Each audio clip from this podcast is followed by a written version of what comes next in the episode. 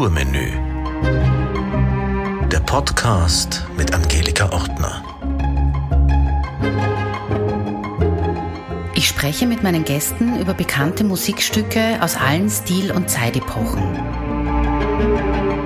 Wir hören passende Musikbeispiele und versuchen in unseren Gesprächen einen neuen Zugang zur Musik zu ermöglichen. Religiöse Lieder der Afroamerikaner, Gospelmusik, ist ein Baustein im Fundament des Rock'n'Roll. Country-Musik hingegen ist ein Abbild des ländlichen Amerikas, die Musik der Farmer und Handwerker. Das ist auch die Musik des Milieus, aus dem Elvis Presley stammt. Zu dieser Zeit, nämlich in den 1950er Jahren, herrschte strenge Rassentrennung in Amerika und das galt auch für die Musik. Elvis war derjenige, der diese weiße Country-Musik und den schwarzen Rhythm and Blues vereinte. Er brachte den Rock'n'Roll in die amerikanischen Wohnzimmer der weißen Mittelschicht und veränderte den Musikstil und das Lebensgefühl der jungen Leute. Mit über einer Milliarde verkauften Tonträgern gilt er als der meistverkaufte Solokünstler aller Zeiten. Elvis schrieb selbst keine Songs oder Texte. In the Ghetto stammt von Mac Davis. In dem Lied geht es um den Kreislauf der Armut im Ghetto und es appelliert an den Zuhörer, nicht wegzusehen, sondern zu helfen. As the snow flies On a cold and gray Chicago morning, a poor little baby child is born in the ghetto. And his mama cries. Cause if there's one thing she don't need is another hungry mouth to feed in the ghetto. People, don't you understand? The child needs a helping hand. He'll grow to be an angry young man someday. Take a look at you and me. Are we too blind to see? Do we simply turn our heads and look the other way? Well, the world turns. And a hungry little boy with a runny nose plays in the street as a cold wind blows in the ghetto. And his hunger burns. So he starts to roam the streets at night and he learns how to steal and he learns how to fight in the ghetto. then one night in desperation, the young man breaks away. He buys a gun, he steals a car, tries to run, but he don't get far and his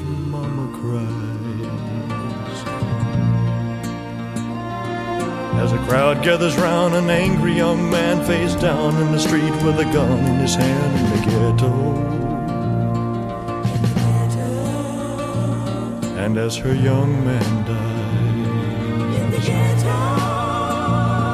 on a cold and gray Chicago morning, another little baby child is born.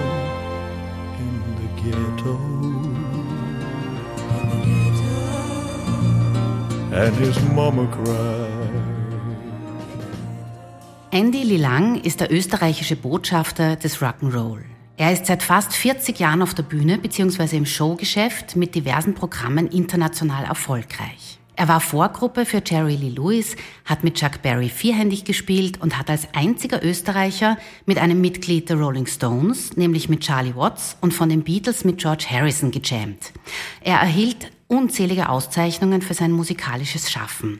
Für die Vereinigten Bühnen Wien spielte er in dem Musical Elvis Forever die Hauptrolle und wurde dabei auch mit der musikalischen Leitung betraut.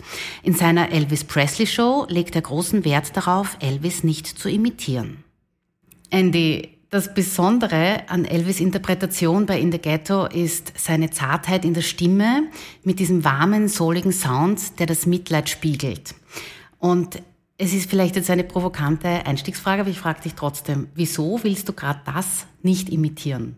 Weil ich generell viel zu viel Imitatoren in meinem Leben gesehen habe. Also wenn man in Las Vegas arbeitet, dann kommt man an Elvis-Imitatoren nicht vorbei. Und für mich war das immer peinlich. Da sind Typen, die mit einer schwarzen Perücke, mit einem Glitzerkostüm so singen, wie der Elvis nicht gesungen hat, mhm. äh, den Hüftschwung dazu imitieren. Äh, ich habe angeblich, und das kann ich auch nur sagen, was mir die Fans oder die Leute sagen, in gewissen Phasen meiner Stimme, in gewissen Teilbreiten meiner Stimme eine kleine Ähnlichkeit mit Elvis, aber ohne ihn jetzt 100% zu imitieren. Natürlich singt man einen Song, wenn Elvis einen Song wie In the Ghetto gesungen hat, jetzt nicht wie der Jerry Lee Lewis ihn gesungen hat. Auch, auch keine Frage. Nur Imitation ist für mich, das war auch beim Jerry Lewis so der Fall. Ich wurde erst in jungen Jahren als österreichischer Jerry Lewis bezeichnet. Wollte ich nie, weil es gab den Jerry Lewis. Und wenn es der österreichische Punkt, Punkt, Punkt bist, bist du Nummer 3897 in der Weltrangliste. Und äh, ich habe mich für dieses Musical 1997 so sehr mit dem Leben von Elvis beschäftigt. Und auch da sind wir einen Weg gegangen, dass es keineswegs irgendwo eine Imitation von Elvis gibt, weil der Elvis einzigartig war. Und deshalb kannst du nur verlieren. Also ich kenne viele Elvis-Imitatoren, ich sehe sie immer und wende mich ab, weil okay, die machen ihr Geschäft, das ist legitim, das ist äh, denen ihr, ihr, ihr Business. Äh, ich kann es nicht positiv sehen. Also mhm. ja, es ist äh, Zirkus, aber nicht meins. Das heißt, du hast wirklich in dieser ganzen Zeit, wo du dich mit ihm und mit seiner Musik beschäftigt hast, nie einen, ich sage es jetzt bewusst, Imitator erlebt, wo du dir gedacht hast, hey, das ist aber super, wie der das macht. Ich habe sehr gute Leute gesehen. Es gibt zum Beispiel dieses Elvis uh, The Musical, was hin und wieder auf Tournee kommt in der Stadthalle. Der ist großartig. Das ist ein Ire oder Australier. Ich weiß es nicht. Uh, ich habe sehr gute Leute auch in Las Vegas gesehen aber das ist eine Handvoll. Ja. Mhm. Der Rest ist wirklich peinlich. Ein, ein paar, ein paar wenige sehr, sehr gute Leute. Ist aber, wenn ich sage, es gibt wahrscheinlich 17.000 auf der Welt, sind fünf gute zu wenig. Bevor wir noch ein paar andere Songs ähm, auch kurz anreißen und ein bisschen was über sein Leben erzählen, hören wir uns doch mal deine Aufnahme an. Oh, okay, danke schön. As the snow flies On a cold and gray Chicago morning, a poor little baby child is born in the ghetto. In the ghetto. And his mama cries. Cause if there's one thing that she don't need, it's another hungry mouth to feed in the ghetto. People, don't you understand? The child needs a helping hand. Well, he'll grow to be an angry young man someday. Take a look at you and me. Are we too blind to see? Do we simply turn our heads and look the other way? Well, the world turns a hungry little boy with a running nose lays in the street as the cold wind blows in the ghetto. Also In the Ghetto ist vor allem eins der ernsteren Lieder, wenn wir dann erzählen, dass er eigentlich natürlich mit dem Rock'n'Roll angefangen hat. Ähm, wie ist das, wenn man mit einem Song auf der Bühne eine Geschichte erzählt? Wie in diesem Lied eben auch. Das ist generell das Schönste, vor allem auch an der amerikanischen Country Music, der Mac Davis war ja ein Country-Sänger oder ein Country-Songwriter, dass die eigentlich alle mehr oder weniger Geschichten erzählen. Also teilweise aus dem Leben, teilweise äh, irgendwelche Themen, die, die halt in ihrem Leben verarbeiten. In the Ghetto war deshalb in, sehr interessant, weil es natürlich 1968, wie er veröffentlicht, ja, vom Elvis veröffentlicht wurde, eine Thematik hatte, die doch sehr zeitkritisch, sehr spannend war und noch immer das Thema Schwarz-Weiß äh, sehr, sehr bearbeitet. Und ich habe mit sehr vielen, und ich sage das ganz bewusst, also sind schwarze Musiker, ähm, wenn der hat auf der Tournee, also ich, ich wurde mit Big J, Big J McNeely, ein Saxophonist, hat mich nach Amerika genommen. Und wenn dem was nicht gepasst hat, hat er gesagt, I'm only black. Hat aber alles bekommen, aber der war halt dann grantig und dann war er Only Black. Aber wenn man die Geschichte hinter ihm erfahren hat, dass er eigentlich vor den Weißen auftreten durfte, aber durch den Hintereingang rein musste, nie mit den Weißen essen durfte und, und so weiter, dann ist diese Problematik, die man natürlich auch in der Ghetto hört, ganz, ganz interessant äh, zu diesem Zeitpunkt. Glaubst du, hat es was bewirkt? Jeder Tropfen Wasser bewirkt irgendetwas. Ja, es war jetzt nicht das, das äh, revolutionäre Umdenken, aber ich sage mal auch, es gibt ja viele schwarze Musiker. Sam Cooke ist erschossen worden, äh, wo heute, man weiß nicht warum. Also da, da gibt es einfach viele, viele, viele Gründe. Manche behaupten, ja, weil er einfach, wenn er ein Weißer gewesen wäre, wäre er nicht erschossen worden. Also so ein Song bewirkt immer etwas. Äh, aber ich war viel in Amerika und habe viele Rassenunruhen noch live miterlebt. Mhm. Also wenn wir hineinschauen in das Jahr 1954, da hatte Elvis mit That's Alright Mama seinen ersten Hit. Und äh, die Plattenfirma damals, Sun Records, wollte damals einen weißen Künstler, der eben wie ein Schwarzer klingt. Hören wir uns einmal den ersten Hit an. Ich habe da eine Aufnahme gefunden, wo er am Anfang ein bisschen sogar spricht. Da hören wir kurz an, wie er sich so angehört hat. Der junge 19-jährige Elvis. Elvis, How are you this evening? Just fine. How you, sir? You all geared up with your band All there geared to, up. to let us hear your songs? Uh, well, I like to say how happy we are to be down here. It's a real honor for us to be, get a chance to appear on the Louisiana Hayride. We're going to do a song for you. You got anything else to say, sir? No, I'm ready. We're going to do a song for you. We've got on Sun Record. It goes something like this.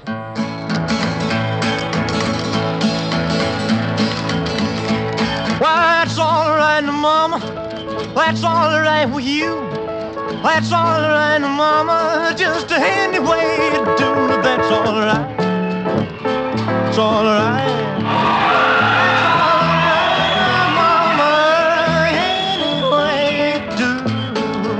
Well, now my mama, she done told me. Papa done told me too. Son, that guy you a foolin' with, she ain't no good for you. But that's all right. It's all right. That's all right,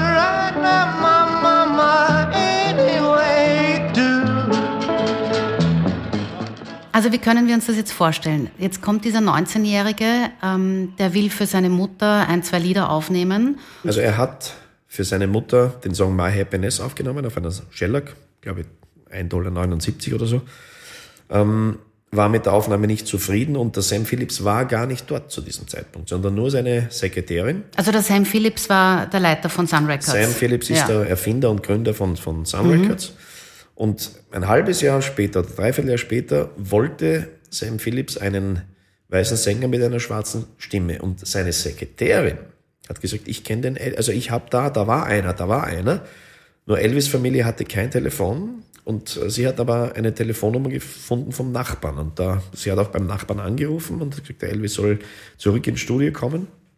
Und da waren diese Musiker, Bill Black und Scotty Moore. Und man hat den Elvis dazugestellt und die haben gejammt. Also ohne Plan, was tun wir? Und es war eigentlich wieder unbefriedigend, weil keiner einen Plan hatte, keiner wusste, was tun wir. Und der Sam Phillips war eigentlich schon ziemlich grantig. Und dann im Jammen ist entstanden, weil der Elvis von seiner Kindheit einen Mix aus Country Music und Blues mitbekommen hat. In seiner, er stammt ja aus, die Familie stammt aus Tupelo, Mississippi, er ist dann nach, nach Memphis gezogen als, als 16-Jähriger, also seine Familie. Und dieser, dieser breite Musikmix, weil That's Alright Mama ist eine uralte Bluesnummer und dann haben die halt herumgejammt und da ist diese Version entstanden und da hat der Sam Phillips dann die Bänder laufen lassen und gesagt, okay, das ist es. Und verdanken muss es eigentlich der Sekretärin, wenn die sich erinnern kann dran. Im, eigentlich ja, ja. Marion Keisker, ja.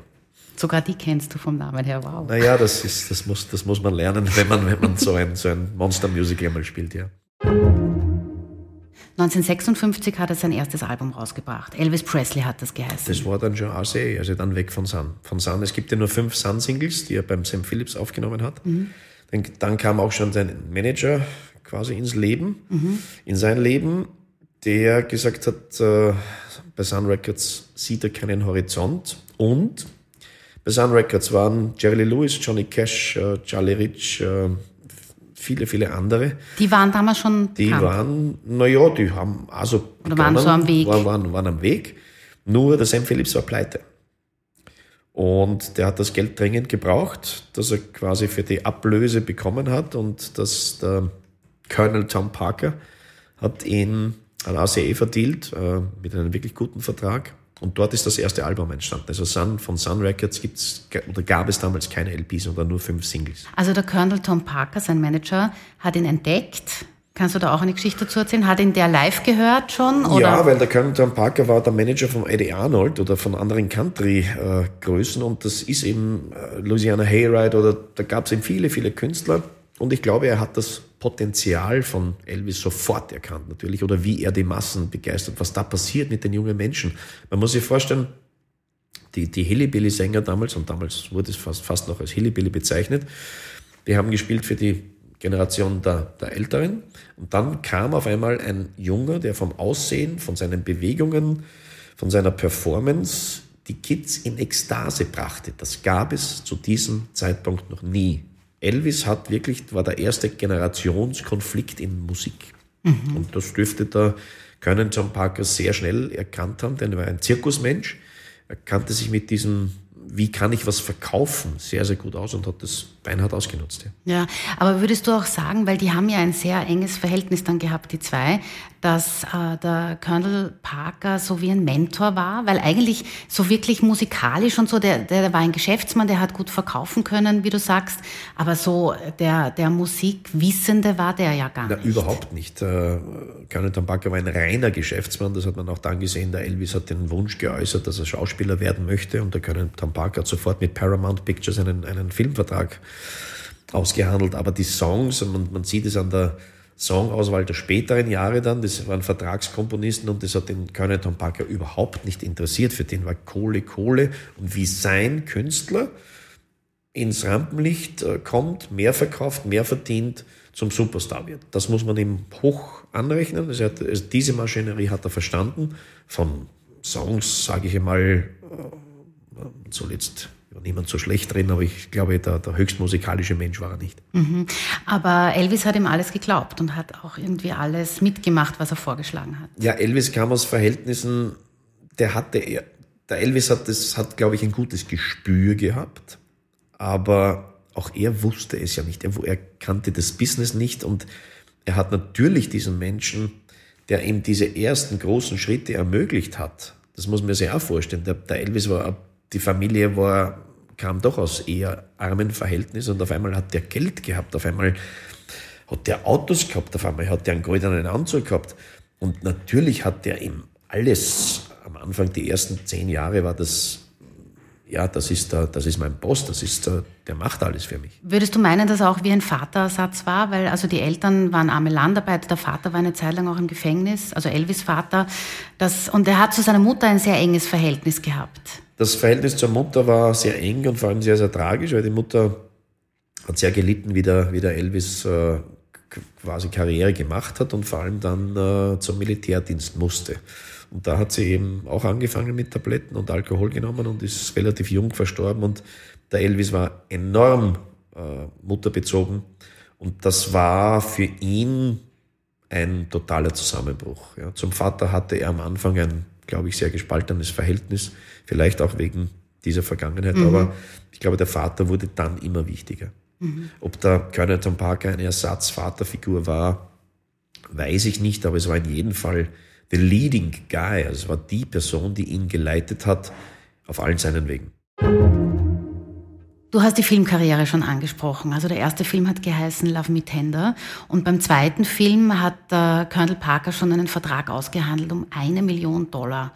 Und Elvis war ähm, völlig ohne Schauspielerfahrung, ohne Ausbildung und hat aber dann diese Möglichkeit gehabt. Ähm, 31 Filme gibt's. Kennst du ein paar? Ja, also Oder kennst kenn, du sie alle? Na, alle kenne ich nicht. Ich kenne natürlich die, die, die ersten. Ich glaube, einer der besten war sicher Jailhouse Rock. King Creole war schauspielerisch gute Sache. Loving You war der zweite. Der erfolgreichste musikalisch gesehen war Blue Hawaii. Er hat ja zum diesem Bundesstaat eine enorme Beziehung dann aufgebaut, auch mit seinem, mit seinem äh, Konzertübertragung. Äh, dann gibt es die späteren äh, Spin Out, dann gibt es die Western, Jarrow. Also, und ich glaube, 15 haben nicht einmal einen Soundtrack. Und das hat ihn auch sehr getroffen, denn Elvis wollte eigentlich Elvis wollte immer als Schauspieler gelten. Ja, der wollte sein wie der James Dean, der war zu der Zeit auch. Und er wollte in seinen Filmen nicht singen. Und der Tom Parker hat gesagt, du musst in deinen Filmen singen, weil die dann mehr, mehr Umsatz machen. Also es war ein bisschen, äh, ja, und wenn ich mir GI Blues zum Beispiel anschaue, das sind, dann, dann kamen halt die seichten Filme daher, die schnell abgedreht worden sind und eigentlich recht billig waren. Nur, man wollte damals Elvis sehen. Wir müssen uns ja auch vorstellen, es gab damals kein Internet, es gab äh, Fernsehen, gab es jetzt diese, auch nicht einmal nationwide, sondern auch im amerikanischen Fernsehen haben die Bundesstaaten, da, wenn du in Nashville warst, hast du halt das den Nash, Nashville Network gesehen. Und die einzige Chance, diese Künstler zu sehen, wenn sie jetzt nicht auf Tour waren, waren mit Filmen. Darum waren ja diese Musikfilme auch damals so erfolgreich, auch bei uns. Erfolgreich war er deshalb, weil er die Filme gedreht hat und zu den Filmen gab es einen Soundtrack. Und die Soundtracks haben sich dann eigentlich besser verkauft als die Studioalben und irgendwann hat er aufgehört, Studioalben zu machen. Das ist richtig, Mitte der 60er Jahre waren dann eigentlich nur mehr Filme und er hat die Musik gehasst. Also die, die Songs, die er in seinen Filmen singen musste, das war schon, das hat ihm nicht mehr interessiert. Es waren wenig gute dabei und es war auch äh, die Jahre 1964 bis 68, da hatte er nicht einmal Charterfolge mehr und obwohl der Elvis über fünf, sechs Jahre die Charts dominiert hat mit vielen, vielen Titeln in den Top 100 oder Top 50, der letzte Top 3 Erfolg vor In the Ghetto war Crying in the Chapel 1965, dann waren wirklich vier Jahre ohne Charts und es war die Zeit, die er eigentlich auch am meisten gehasst und verabscheut hat. Mhm. Das Filmen wahrscheinlich sicher Spaß gemacht hat, aber die, die Art und Weise war halt dann nicht mehr seins. Ja, 1965 hat er die Beatles getroffen und Paul McCartney hat ihm gesagt, er soll aufhören, solche mittelmäßigen oder schlechten Filme zu drehen und einfach wieder Songs herausbringen. Ähm, hat er sich das zu Herzen genommen? Also glaubst du, dass dieser Ratschlag ihn zu diesem Umdenken dann auch wieder gebracht hat, die Wenn Karriere dann- anzukurbeln? Wenn, dann hätte es lang gedauert, sage ich mal, weil wirklich die, der, der Gedanke, jetzt gebe ich wieder Konzerte, jetzt konzentriere ich mich auf eine Studiokarriere, ähm, dass der wirkliche Aufwand, Aufwind erst 1968 gekommen ist. Er hat musikalisch dann schon abseits von den Film äh, Soundtracks äh, Alben aufgenommen und hat aber dann mit, mit, mit einem Gospel-Album seinen ersten Grammy Award gewonnen. 1967 mit dem Album How Great Thou Art. Einer, einer der wunderschönsten Songs vom, also es ist ein, ein, ein grenzgenialer Song. Also den, den muss man in einer, in einer Live-Version sich anhören. Mir rinnt heute noch die Gänsehaut runter. Wish of acclamation to take me home. What joy shall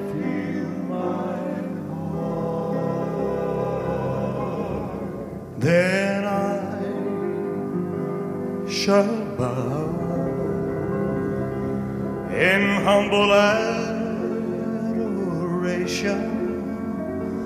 and there proclaim, Oh my God, how great thou art! Then sings my soul,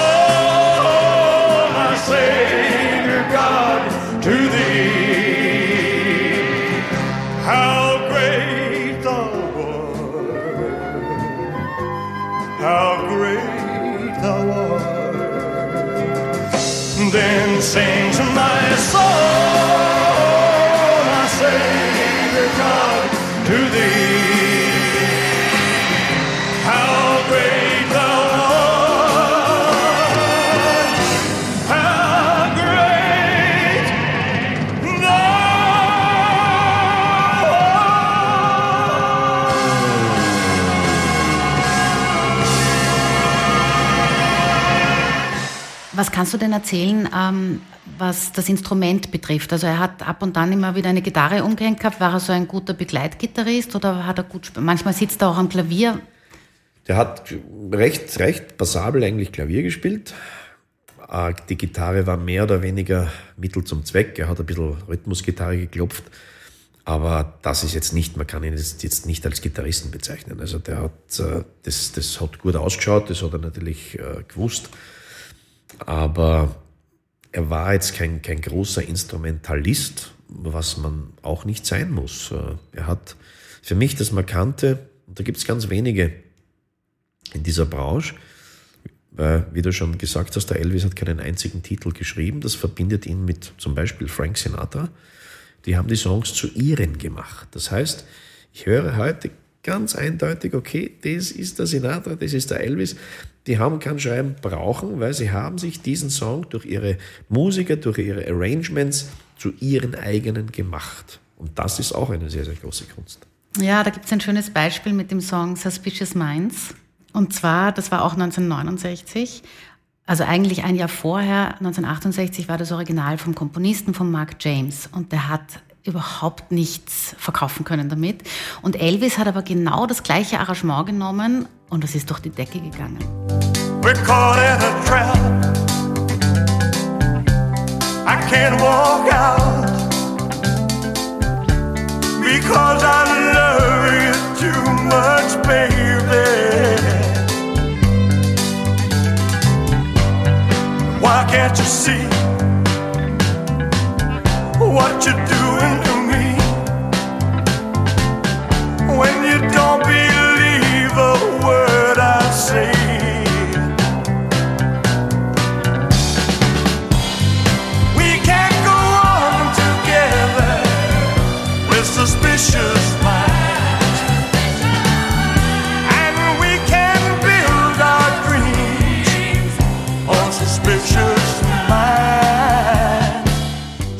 Also immer wenn ich das höre, das Lied, und es ist auch bei deinen äh, Live-Auftritten so, die Leute stehen auf, alle lachen und es ist so, so eine super Mitge... Aber es ist ja trotzdem irgendwie ein dramatischer Inhalt. Das habe ich nie verstanden bei der Nummer, weil das ist so ein Happy Song und der Text ist aber genau diametral dagegen. Das Schöne ist, dass die Leute bei uns äh, eher auf die Musik achten und nicht so auf die Texte. Das ist manchmal ganz positiv. Ich weiß aber, dass von, wenn man die Elvis-Konzerte anschaut, äh, bei Sus- Suspicious Minds immer die Post abgegangen ist, weil einfach der Song eine, es war ja damals 1969 einfach eine, eine Popnummer, die schon fast in die äh, in dem Mittelteil dann fast schon Disco-mäßig war, obwohl das, Wort Disco ja noch gar nicht erfunden war. Also er war da wieder mal seiner Zeit eigentlich voraus. Und ich glaube auch, dass, dass man zu solchen Songs abtanzen kann, weil I Will Survive, große Partynummer, wenn man sich jetzt den Text anschaut, dann hat der ja auch äh, eine, eine, okay, ich, ich komme da durch und die Leute tanzen in den Diskos ab. Also Ja. ich glaube, dass das, das geht schon. Ja, da gibt's ganz viele Songs, glaube ich, da könnte man einen eigenen Podcast machen, wo der Text nicht richtig verstanden wird. Zum Beispiel Halleluja ist auch sowas. Ist genauso. Zu Are You Lonesome Tonight? Da gibt's ja eine Aufnahme, wo er so lacht, dass er kaum noch weiter Die singen berühmte kann. Lachversion. Die Lachversion. Kannst du darüber was erzählen? Warum lacht er da so? Der Elvis war ein, ein Mensch und das verbindet mich ein bisschen. Der hat mit den Worten sehr gespielt. Das heißt, er hat die, Texte nicht immer ernst genommen und hat sie auf die Tagesbegebenheiten umgetextet. Und man hört, wenn man diesen Text sich anhört, singt er über einen Glotzerten, der in der ersten und zweiten, dritten Reihe, den er halt gesehen hat. Man sieht ja als, als Performer, siehst du ja nicht weit, du siehst ja nur die ersten Reihen. Und singt I wish you, uh, see you were bold and wish you had hair. Also das heißt, er hat den Text umgetextet und zur gleichen Zeit, das weiß aber keiner, warum das wirklich passiert ist, singt die Kathy Westmoreland, seine Chorsängerin, einfach das Ganze eine Oktave höher. Und er hat sich wahrscheinlich zuerst einmal abgehaut, kann man, also Ja. gelacht, ja, angehaut, ich bin ein Wiener, Ja, sag gerade. hat sich angehaut, über seinen, selber seinen Text und hat dann der Kathy zugehört, wie sie da oben, und da singt er, ja, ja, sing it, baby, und ist, das Ganze hat in einem Lachflash geendet, und ich kenne das, ich habe das jetzt nicht so oft gehabt, aber wenn du wirklich einen Lachkrampf hast, du kommst ja nicht mehr raus aus der Nummer, und genauso war es bei ihm, er hat einfach nichts mehr Ernstes gefunden, er hat äh, die hat hinten brav, die Band spielt weiter, man muss sich das vorstellen. Äh, Er sollte eigentlich die Geschichte erzählen und ist aus dem Lachen nicht mehr rausgekommen. Does your memory stray to a bright summer day when I kissed you and called you sweetheart? I do the chairs in your parlor seem empty and bare? Do you gaze at your bald head and wish you had hair. And your heart filled with pain. Shall I come back? Tell me, dear, are you lonesome? oh, Lord, Lord. I wonder. you know, someone said the world's a stage and each must play a part. oh,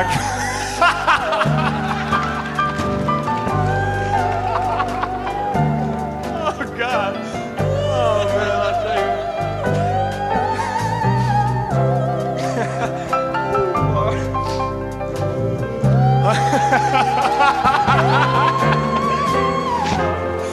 and I had no cause to die.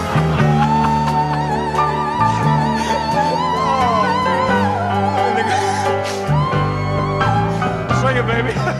Ich finde die Lachversion so genial, weil wenn du sie hörst, lachst du mit. Also vielleicht nicht laut, aber du musst schmunzeln, weil das, das ist ansteckend, das ist fürchterlich. Du sagst, er hat mit den Worten gespielt. Das bringt mich jetzt wieder zu einem völlig anderen Punkt, was nämlich vielleicht nicht so bekannt ist. Der Colonel Parker hat eine Sekretärin eingestellt, die Trude oder Trudy Forscher, und die stammte aus Wien. Die musste vor den Nazis äh, flüchten und ist nach Amerika gekommen. Und die hat eine super steile Karriere gehabt innerhalb dieses gesamten Elvis-Universums. Und die wurde dann eine wichtige Führungskraft. Und in einer Dokumentation habe ich gehört, dass sie eben selber in einem Interview erzählt hat, dass der Elvis dann immer so, wenn er lustig und gut aufgelegt war, hat er nicht Tutti Frutti gesungen, sondern Trudy Fruity, also für sie das gesungen hat. Das fand ich dann auch sehr nett. Der Colonel Parker hat sie dann ähm, gefeuert, weil sie sich scheiden hat lassen. Ja, das ist die typische amerikanische Doppelmoral, nicht? Aber angeblich hat der Elvis sogar, wie er die Priscilla kennengelernt hat, das war ja zu seiner äh, GI-Zeit in Europa, auch mit seinem Namen gescherzt und sich mit den Worten Hi, I'm Elvis Pretzel bei ihr vorgestellt. Also ob das jetzt wirklich geschichtlich äh, Tatsache in dieser, in dieser Doku, die ich damals arbeiten, abarbeiten musste für das Musical, steht da so drinnen. Also Gehen wir davon aus, dass es gestimmt hat. Ja. ja. Trudy Fruity und, und Elvis Pretzel. Liegt deine Nummer besonders am Herzen eigentlich? Na, ich bin, ich bin der Fan der, der 70er Jahre. Also für mich ist, äh, für mich ist markant, und da bin ich jetzt ein bisschen stolz, dass ich, äh, dass es ähnlich ist bei mir und bei vielen anderen wahrscheinlich. Eine Stimme reift. Eine Stimme, man sagt immer, es ist wie der Wein, äh, wird reifer und reifer, bis einmal möglicherweise überreif wird. Aber In jedem Fall wieder besser. Er wird besser, eben bis zu dem Punkt, wo, wo dann halt das Alter leider Gottes eine Rolle spielt, was beim Elvis nicht mehr zum Tragen kam. Aber wenn man sich anschaut, anhört, die, die, die jungen Aufnahmen vom Elvis, die, die waren voll Kraft von Energie. Das war natürlich ein, ein, ein, die Urkraft des Rock'n'Roll. Und dann die 70er Jahre Balladen, was da an, an, an Technik dazugekommen ist, an, an Sanftheit, an, an Nuancen, an Feelings. Für, also für mich, der Elvis gilt zwar als King of Rock'n'Roll, er hat aber nur fünf Jahre seines Lebens Rock'n'Roll gemacht. Für mich ist der Elvis der beste Balladensänger ever. Also ich, ich, ich knie vor seinen Balladen. Das ist für mich unfassbar schön. Glaubst du, dass diese Reife auch kam ähm, durch die Tatsache, dass er Vater wurde? Na, aber ich glaube, er war in der Vaterrolle jetzt nie so wirklich. Die Lisa Ma- Marie war natürlich seins, aber als Familienmensch glaube ich, dass der Elvis es nie so wirklich ausleben konnte. Ja, die waren noch nicht lang zusammen. Die waren fünf Jahre Ich verheiratet. kenne zwar Dokus, da sieht man die, die Handkameras, wo, wo sie halt, äh, wenn sie auf Tour waren, wo die, wo die, wo die, die, die Priscilla und die Lisa Marie dabei waren und wo, sie, wo er spielt mit ihr und so. Aber der Elvis war so in diesem Rad drinnen, dieses, dieses, dieses Entertainers, dass er, glaube ich, das Familienleben jetzt nicht so wirklich genießen konnte, wie er sich vielleicht gewünscht hätte. Also welche Ballade ist es aus den 70er Jahren? Zum Beispiel Solitaire. Das ist ein Song von Nils Sedaka. Das ist unpackbar.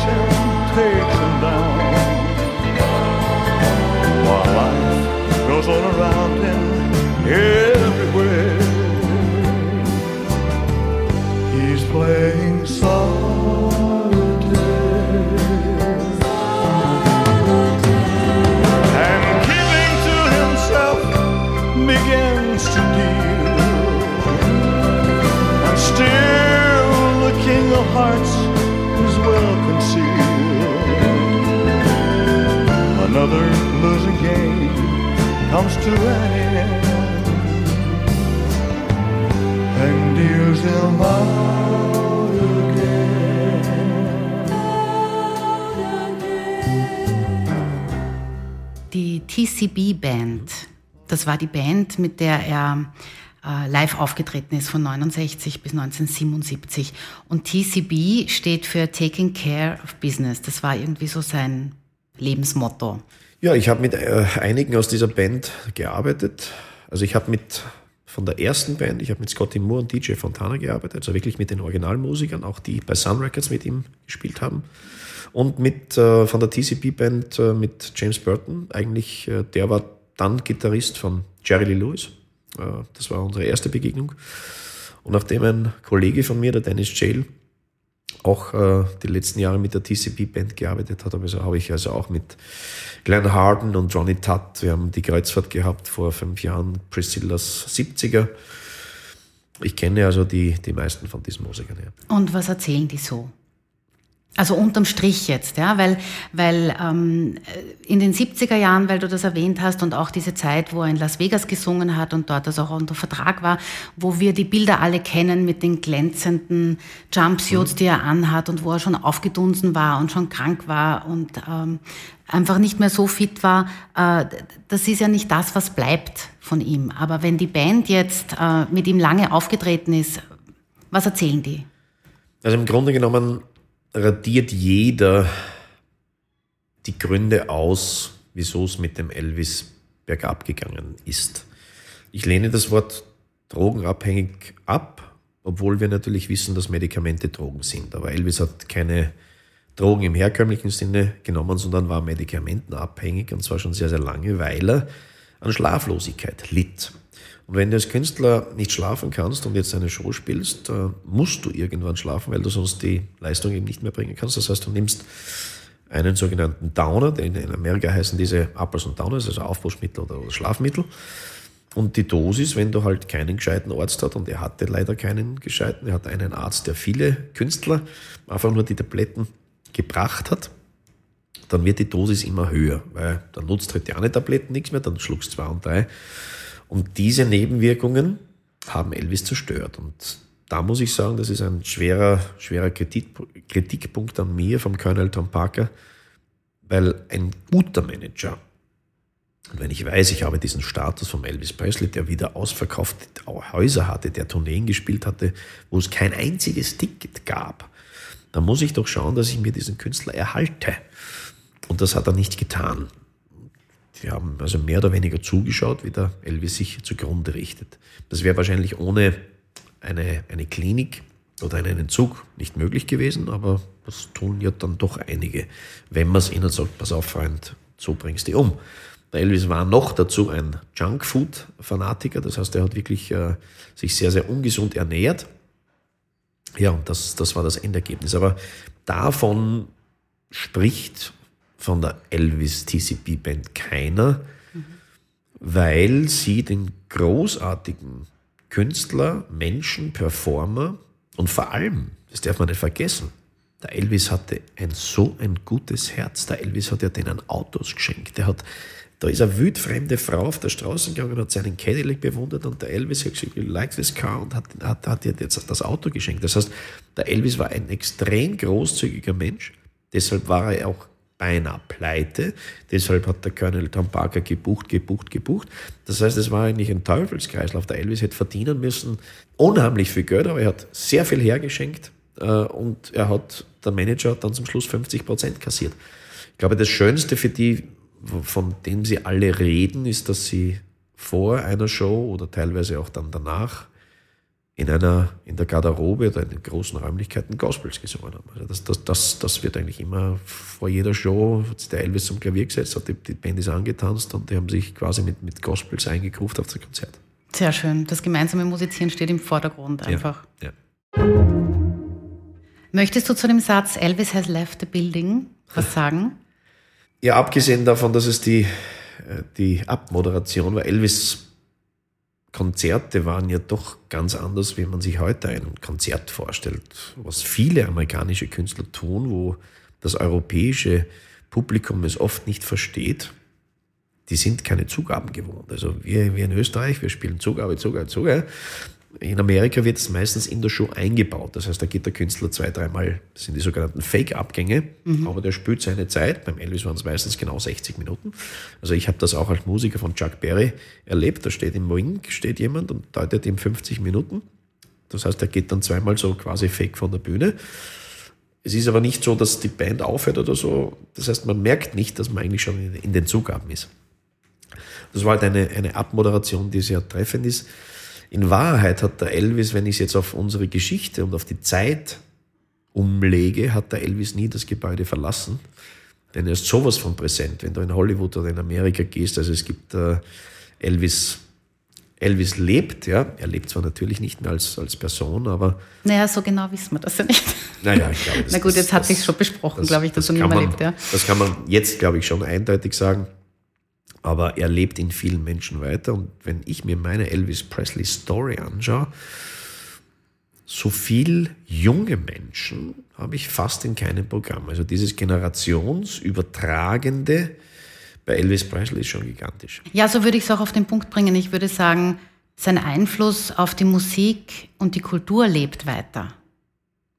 Abs- Absolut. Also es ist auch, wenn ich denke, sein Leben ist jetzt, glaube ich, sicher mindestens viermal verfilmt worden und eben jetzt wieder im, im letzten Jahr. Das heißt, er ist immer ein Thema.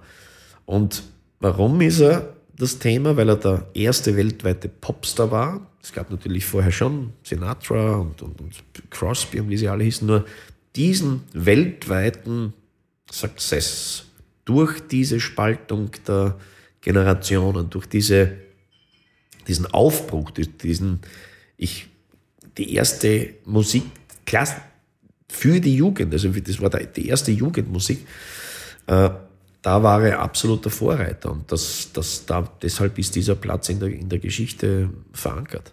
Das ist jetzt eigentlich auch schon die Antwort auf meine Frage, warum man sich die Songs von Elvis anhören soll. Man sollte sich zumindest drei aus jedem Jahrzehnt anhören. Also man muss nicht so wie, so wie ich immer die, die komplette Disco, Diskografie von Elvis durchhören. Ich glaube, die Entwicklung ist, ist, ist ganz spannend. Während Bill Haley, Fats Domino, Chuck Berry, wie sie alle heißen, die hatten einen Sound. Und den Sound hatten sie jetzt auch noch, wenn sie 1990 auf Tour waren, gehabt. Der Elvis hat 50er Jahre einen anderen Sound, 60er Jahre und 70er. Das heißt, der ist wirklich musikalisch sowas von gewachsen. Der Elvis ist nicht stehen geblieben. Ich glaube, einen wichtigen Song haben wir jetzt noch vergessen. Also wir, wir haben Ja, wir haben ganz viele, ver natürlich. Ja. Na, also der Elvis hat immer wieder es geschafft, Musikgeschichte zu schreiben. Und die erste weltweite TV-Übertragung via Satellit war sein Konzert Aloha from Hawaii. Das war das erste, was weltweit, ich glaube, von einer Milliarde Menschen damals gesehen wurde oder empfangen wurde. Und ähm, auch das ist der Platz in der Geschichte. Es war, war das erste weltweit übertragene Musikkonzert. Warum spielen wir jetzt Can't Help Falling in Love? Weil das war auch immer die letzte Nummer, die beim Live-Konzert von ihm gesungen wurde. Take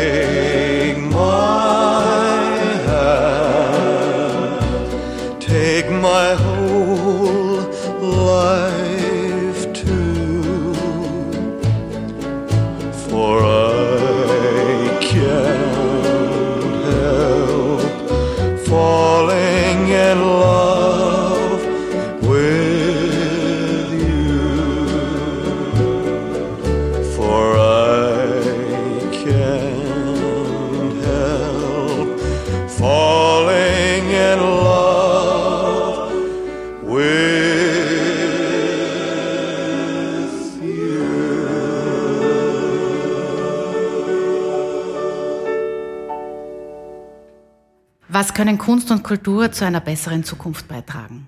Also ich glaube mal, dass jede Epoche, jede Generation hat ihre Musik. Und man sieht sehr wohl an der Musik, wie die Zeit ist. Zum Beispiel die 50er Jahre Aufbruchstimmung, Revolte, 60er Jahre Flower Power, 70er Jahre Party.